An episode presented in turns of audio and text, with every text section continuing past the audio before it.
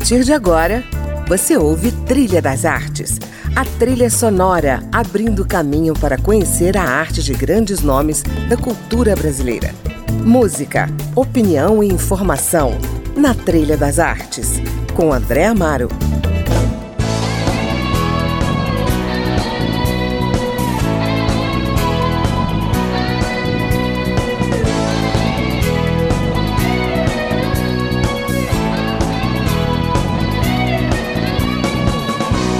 Olá, bem-vindo, bem-vinda a mais um Trilha das Artes. Hoje eu converso com o diretor e dramaturgo Rodrigo Portela, experiente diretor e dramaturgo fluminense, nascido em Três Rios, que já dirigiu mais de 40 espetáculos de teatro, ganhou prêmios importantes e participou dos maiores festivais de teatro do país.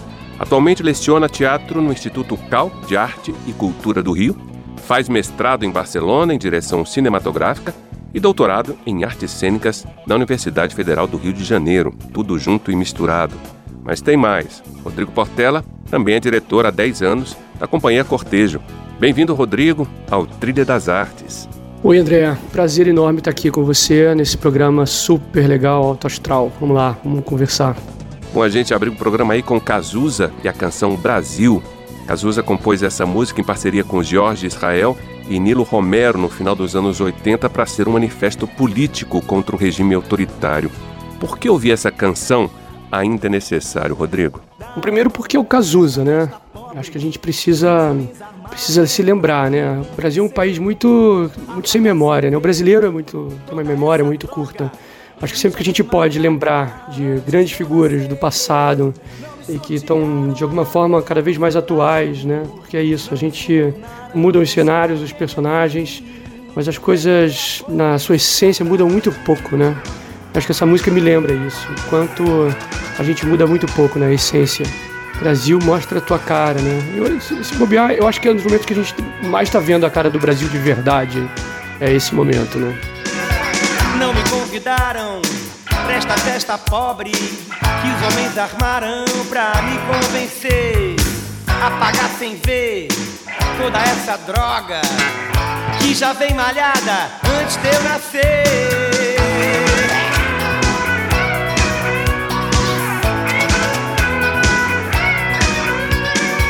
Não me ofereceram nem um cigarro. Fiquei na porta estacionando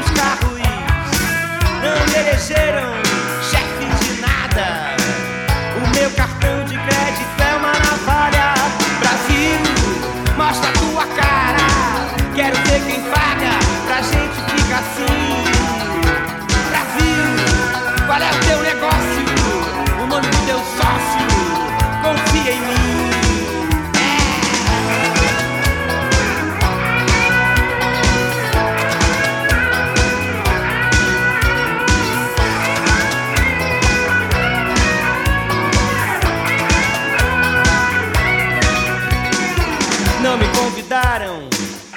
festa pobre que os homens armaram pra me convencer a pagar sem ver toda essa droga que já vem malhada antes de eu nascer. Não me sortearam a garota do Fantástico, não me subornaram. Será que é meu fim?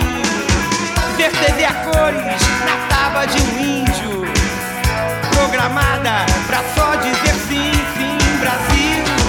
Mostra tua cara, quero ver quem paga pra gente ficar assim. Brasil, qual é o teu negócio? O nome do teu sócio? Confia em mim. Grande pátria desimportante, em nenhum instante eu vou te trair.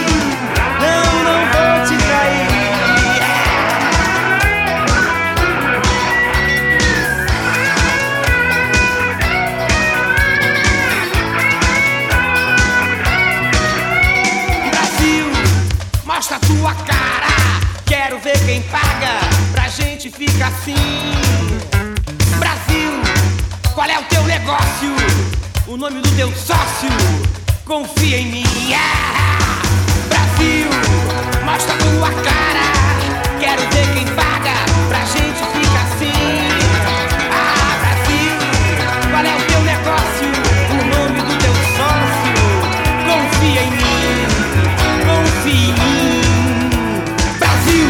A gente ouviu aí Brasil com Cazuza abrindo o programa de hoje. A sugestão é do meu convidado, o diretor Rodrigo Portela. Rodrigo, vamos falar dos projetos Alice e Replay, seus mais recentes experimentos. No primeiro é a peça que vira cinema. No segundo é o cinema excursionando no universo teatral. Pode falar um pouco dessas duas experiências? Quais foram as motivações? Que novos experimentos são esses? Isso ainda é um movimento que é uma consequência da pandemia, né? Com os fechamentos dos teatros, a gente teve que ah, encontrar outras maneiras de se, de se relacionar com o público, né? De ouvir, falar, trocar, né? E o audiovisual foi uma, uma, uma tábua de salvação para o teatro. A real é essa, né? Se a gente, o teatro encontrou no audiovisual um caminho. O teatro o teatro está pulsando sempre, né? O teatro não consegue parar porque os teatros estão fechados, porque a gente não pode mais se encontrar. E acho que o cinema foi uma, o audiovisual foi uma forma interessante, um meio possível, né? É, o primeiro trabalho Alice era uma peça e a gente faz em um curta-metragem para experimentar um pouco do que o que do teatro pode ir para o cinema, o que do cinema pode servir ao teatro? Acho que é um pouco a pergunta que a gente se faz, né? O, o cinema é uma arte que, de maneira geral, o cinema, o grande cinema, ele, é, ele realiza o imaginário, né? O cara imagina uma, uma peça, uma cena dentro de uma cozinha, ele vai lá junto com o diretor de arte, constrói uma cozinha inteira com todos os detalhes, ele realiza a cozinha que está na cabeça dele. O teatro não, o teatro trabalha no, no vazio, no, no que falta, né? A gente vai fazer uma cena na cozinha e se não tiver nada e ele disser que tem uma cozinha, o espectador imagina. E como é que a gente junta isso numa experiência teatral, né? O Alice é, é gravado todo dentro de uma casa vazia e a gente deixa para o espectador imaginar é, essa, a, essa casa na sua complexidade, né, na sua totalidade. Já o replay é uma experiência mais documental, assim. A gente reafirma no próprio trabalho que é uma, uma, peça de teatro, apesar de ser todo gravado fora do teatro, inclusive. Né? A maioria das cenas foram gravadas em Barcelona, nas ruas, em espaços variados, teatros antigos, é, no, nos meios de transporte. E a gente reafirma essa teatralidade que não está exatamente na maneira, né, no meio, porque o meio é o do, do audiovisual, do cinema documental, mas uh, existe algo de teatro ali. O que, que é? Né? O que, que é teatro? Né? Por que, que uh, a não presença física não é teatro? O que, que é teatro, então? Ou melhor, o que, que não é teatro, então? Né? Essa é a pergunta que a gente faz.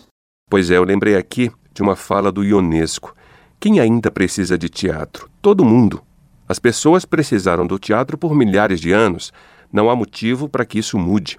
Mas por que elas precisam de teatro? Para nada. O teatro é inútil, mas a sua inutilidade é indispensável. em Replay, você questiona essa necessidade do teatro, né? Qual é a sua visão sobre isso, Rodrigo? É ótima essa, essa fala do Ionesco, né?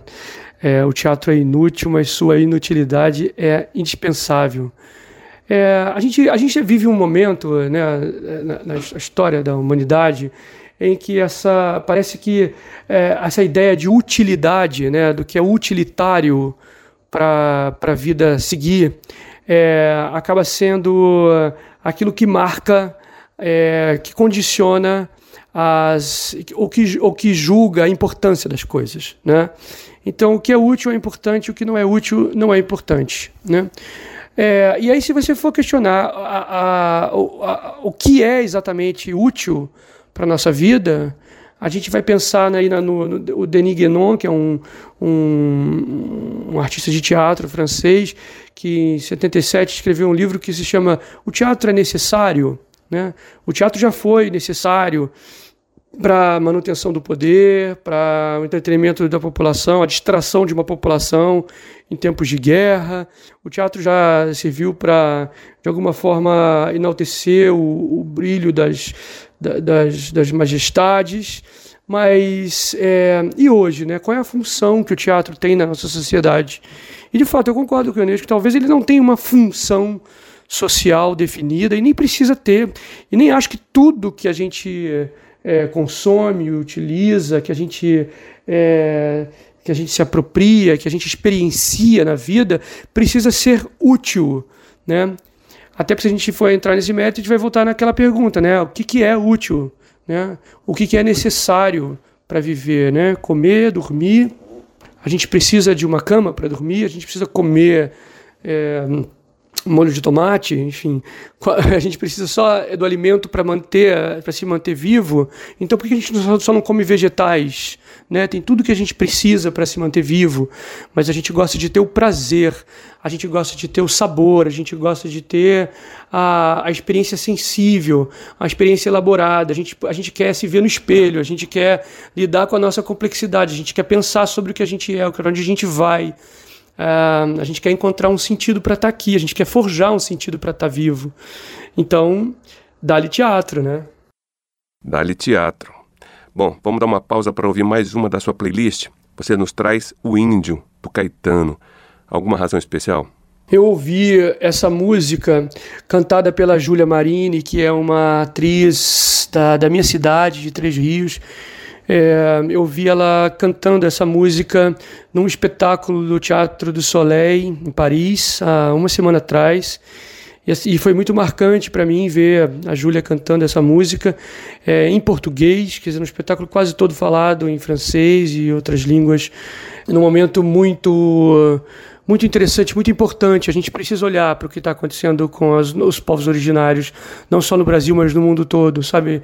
O processo de colonização continua e ele continua cada vez mais cruel, mais violento e cada vez menos a gente está conseguindo é, se dar conta de que uh, esses povos que são originários das terras que a gente ocupou é, eles eles não são mais donos do que a terra do que nós, mas são tão donos quanto nós, né?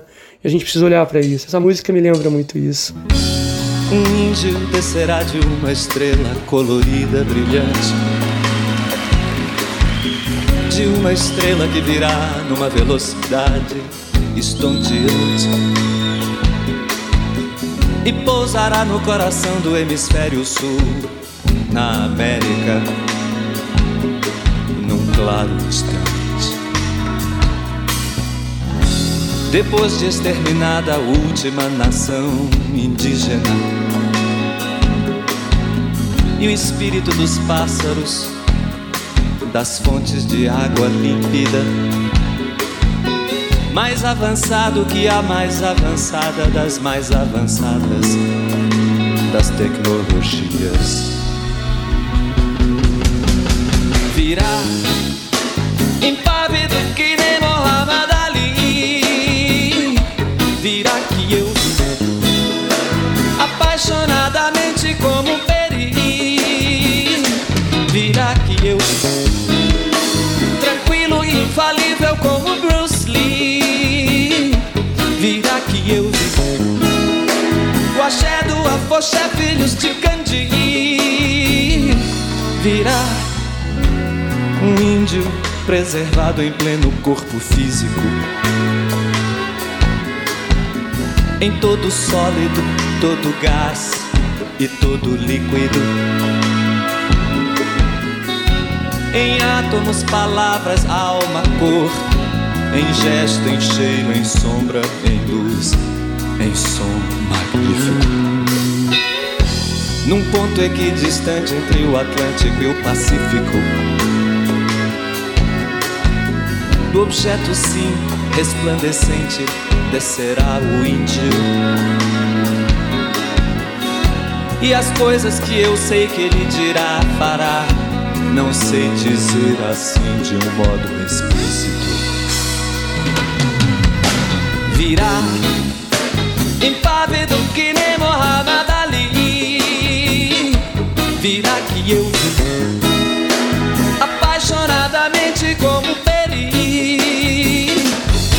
que eu vi. Tranquilo e infalível como Bruce Lee. Virá que eu vi. O axé do afoxé, filhos de Gandhi Virá E aquilo que nesse momento se revelará aos povos Surpreenderá a todos Não por ser exótico mas pelo fato de poder ter sempre estado oculto. Esse foi Caetano Veloso, o Índio, sugestão de Rodrigo Portela, diretor de teatro que está comigo hoje aqui no Trilha das Artes. Rodrigo, você escolheu para a gente ouvir também a canção Nada Será Mais Como Era Antes, com Silva. Você acha que o teatro será como era antes? Quais os efeitos que a pandemia, o streaming, por exemplo, provocou sobre o fazer teatral? Eu adoro esse álbum todo do Silva. E essa música está falando sobre a nossa a esse desmascaramento da sociedade brasileira, a essa nessa onda conservadora que assolou o Brasil, né? E que de alguma forma é, é mais do que uma onda conservadora, né? Uma onda de violência, uma onda de ódio é, onde a gente começou a, enxergar o Brasil, é, aquilo que o Cazuza falou lá atrás, né? Brasil mostra a sua cara. Eu acho que é isso, né? O Brasil mostrou a sua verdadeira cara agora. E não dá para nada mais vai ser como antes. Tenho a impressão de que não dá mais para ter uma ilusão de que somos todos uma única nação, com os mesmos objetivos e direitos. É, eu acho que o Brasil está cada vez mais fragmentado e, ele, e o caminho que ele segue é da fragmentação, não da polarização exatamente, mas de uma fragmentação mesmo estamos cada vez somos cada vez mais desequilibrados no sentido é, de justiça social, né? Então assim nada mais será como era antes. Eu adoro o momento dessa música ele diz assim, é, é, olha só, olha só, é, derrubaram a palmeira do bicho. Ele está falando do desmatamento, né? Ele está falando é melhor me abraçar que dar tiro, né? Ele está falando dessa onda de violência, dessa onda de ódio, é, que não é uma onda só. Na verdade, é um desmascaramento. Esse ódio está todo guardado aí e talvez seja um ódio ancestral que a gente precisa vai precisar de muito tempo para entender por que, que ele está aí. Talvez ele nem seja ódio, seja medo. Né? Eu amo essa música, adoro essa música. E sobre a pergunta da pandemia, assim, é, eu acho que nunca nada é como antes. E eu acho que a pandemia, é, é um, para o teatro, ela foi um divisor de águas, não tenho dúvida disso. É, eu vejo alguns amigos dizendo: ah, vamos voltar, os teatros estão abrindo, vamos voltar a fazer nossos espetáculos. Não sei, eu tenho dúvidas de que as coisas vão voltar a ser como era antes, até porque como era antes não estava bom.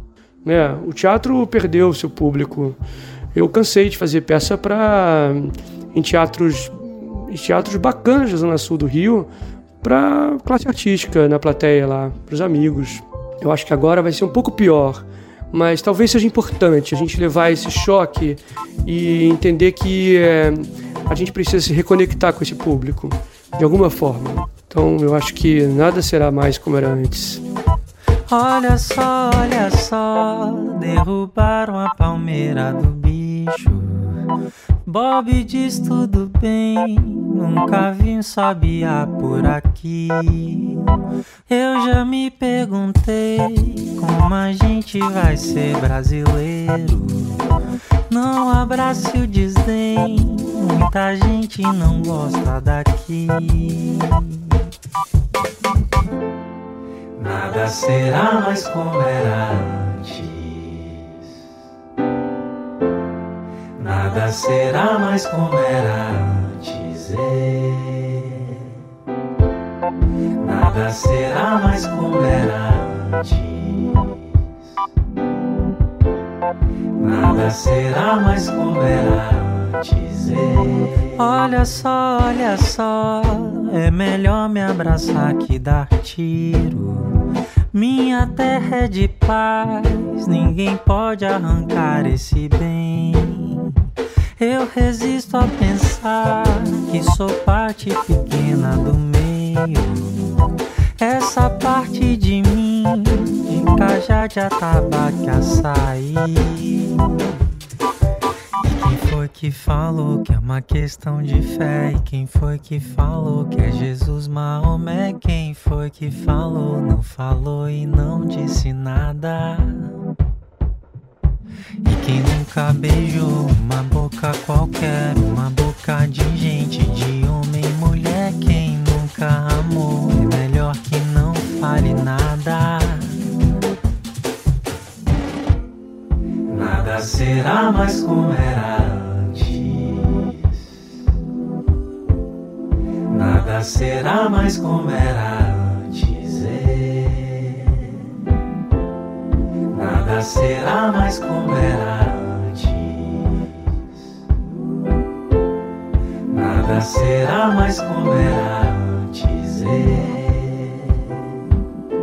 Esse foi Silva e a canção Nada Será Mais Como Antes, que nos brinda o ator e diretor Rodrigo Portela. Rodrigo, você teve em cartaz recentemente com a instalação, ou filme teatro, Meu Filho Anda Um Pouco Mais Lento, a partir da peça homônima do dramaturgo croata Ivor Martinic. Uma experiência audiovisual, mas o espectador, ao contrário de uma sala de cinema, se move numa sala de exposição entre as cenas da história, né, que são exibidas ali em vários televisores. Pode falar um pouco dessa concepção caleidoscópica, ou seja, da construção fabulária de uma história a partir dos seus fragmentos? Pois é, é, a experiência do meu filho anda um pouco mais lenta é uma experiência que eu acho muito que foi muito muito rica assim foi uma descoberta interessante assim uma provocação na verdade assim é possível haver teatro sem os atores é, porque a gente sabe que é, talvez seja muito difícil fazer teatro sem público. Mas eu queria vivenciar, é, experimentar uma peça sem atores, porque o público está presente. Né? Há um labirinto com 23 ou 24 telas espalhadas por ele, e o público está ali transitando. Em média, 7, 8 pessoas por vez, se esbarrando, esperando, escolhendo, trocando, vendo essas pessoas, ou seja, existe uma teatralidade que acontece ali naquele espaço, mesmo que os atores estejam ausentes. Eu gosto muito de, de dessa experiência. Acho que é um momento, a gente está vivendo um momento de se perguntar muita coisa, né?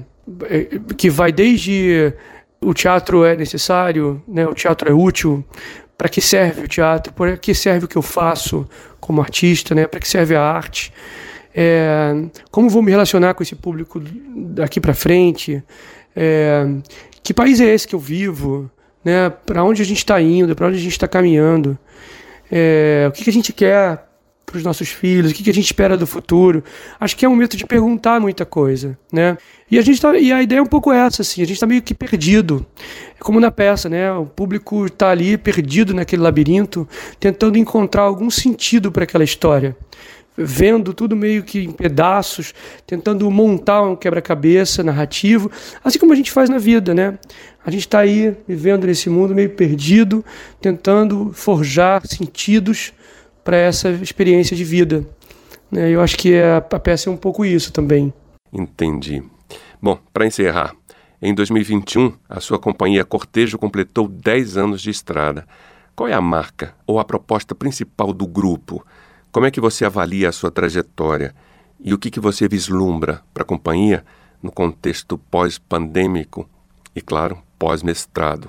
Pois é, a companhia é cortejo. É, hoje a gente está entendendo ela menos como uma companhia, né? porque uma companhia demanda um trabalho coletivo, um esforço coletivo em prol de um mesmo objetivo, né? E a gente já não é mais isso. A gente já está entendendo também que com a, no mundo contemporâneo é, os objetivos de cada um são muito particulares e muito específicos, né? É, a gente está tentando, além de, antes de tudo, né, nesse momento de, de, pandemia, sobreviver, né? Sobreviver no sentido literal mesmo, né? Não morrer. Depois a gente está tentando pagar as contas, né? Pagar os boletos com mesmo com com os teatros fechados, né? É, e depois ainda tem um outro. Aí são os objetivos comuns. Agora, tirando isso, não tem mais objetivo comum. Né? Cada ator, cada artista está interessado em construir um discurso, uma forma estética, em desenvolver uma linguagem, é, em trabalhar com determinado meio. Então a gente pensa muito mais como um coletivo, assim, de pessoas que às vezes se encontram e às vezes se afastam. E, é quase que cortejo quase que virou uma marca assim que os meus trabalhos carregam, porque de alguma maneira ele traz um pouco, ele me lembra que da, da minha história, né, da minha, é, ele traz um pouco a memória do, do, do minha, da minha trajetória como ensinador, da minha trajetória recente como ensinador. É, eu estou agora aqui em Barcelona estudando cinema, estou fazendo um doutorado no Brasil online e um mestrado em cinema aqui em Barcelona. E eu, eu confesso para você que esses 10 anos da companhia me fez entender cada vez melhor que é, a vida é, é, o que é bonito na vida são esses encontros. E, e, esses encontros têm que ser naturais, espontâneos, à medida que a gente entende que é, a, a, a experiência artística pode ser coletiva. Então, agora estou aqui é, longe dos, dos, outros integrantes, vivendo uma experiência completamente particular, diferente, mas ainda assim alguma coisa que nos une, né? Uma, um, uma memória, um passado, uma palavra, cortejo. Maravilha. Bom, Rodrigo, o programa está chegando ao fim. Vamos finalizar com O Que Mereço, com a Zélia Duncan. Por que, que você nos traz essa canção? Bom, primeiro porque eu amo a Zélia, eu adoro essa artista maravilhosa. Eu, ela foi minha aluna no curso de interpretação da CAL, ali na Glória, um curso de teatro. Né? É muito interessante que a gente joga Zélia Duncan no Google e aparece atriz. Eu acho isso maravilhoso, né? É, a Zélia é uma pessoa que eu admiro muito, uma artista que eu admiro porque é uma pessoa que está sempre muito conectada com o seu público, com o seu tempo, com o seu lugar. Ela está sempre fazendo e buscando parcerias é, com outros artistas. É, esse, eu adoro, admiro demais esse movimento que ela faz Além de tudo, é, é isso, né? Ela é uma, uma artista consagrada, ela podia estar ali acomodada nesse lugar, mas não, ela vai lá fazer uma faculdade de teatro, ela vai lá se experimentar como atriz, né? É uma pessoa muito ligada à palavra, eu gosto muito disso, acho as letras dela muito bonitas, as músicas também, eu gosto, eu gosto demais, sou um admirador. E essa música é, é uma das músicas que eu mais gosto, é uma das músicas que eu mais escuto.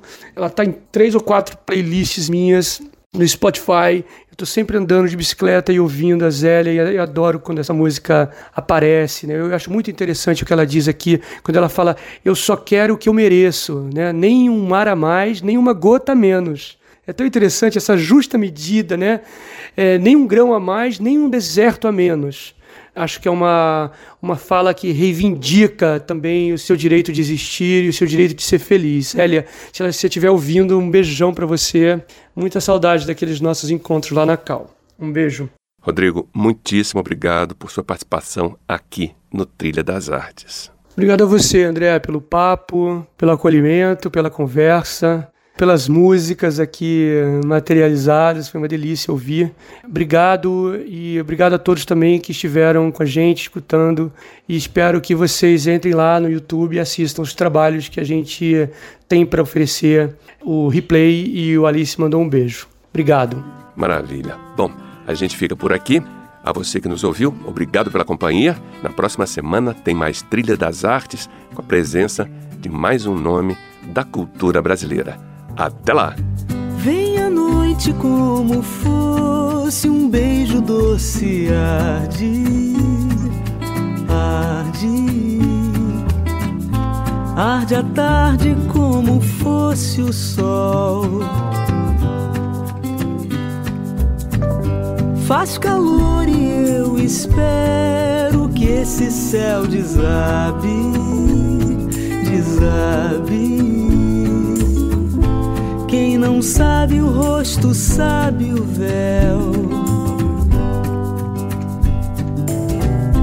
E eu só quero o que mereço. Nem um mar a mais, nem uma gota menos. Nem um grão a mais, nem um deserto a menos. Faz um tempo e eu espero esse nó desate, desate. Quem não sabe o doce sabe o fel. E eu só quero o que mereço. Nem um dia mais, nem um segundo a menos. Nem um choro a mais, nem um sorriso a menos nem qualquer palavra, nem um sentimento, nem olhar para trás, nem arrependimento. Você ouviu Trilha das Artes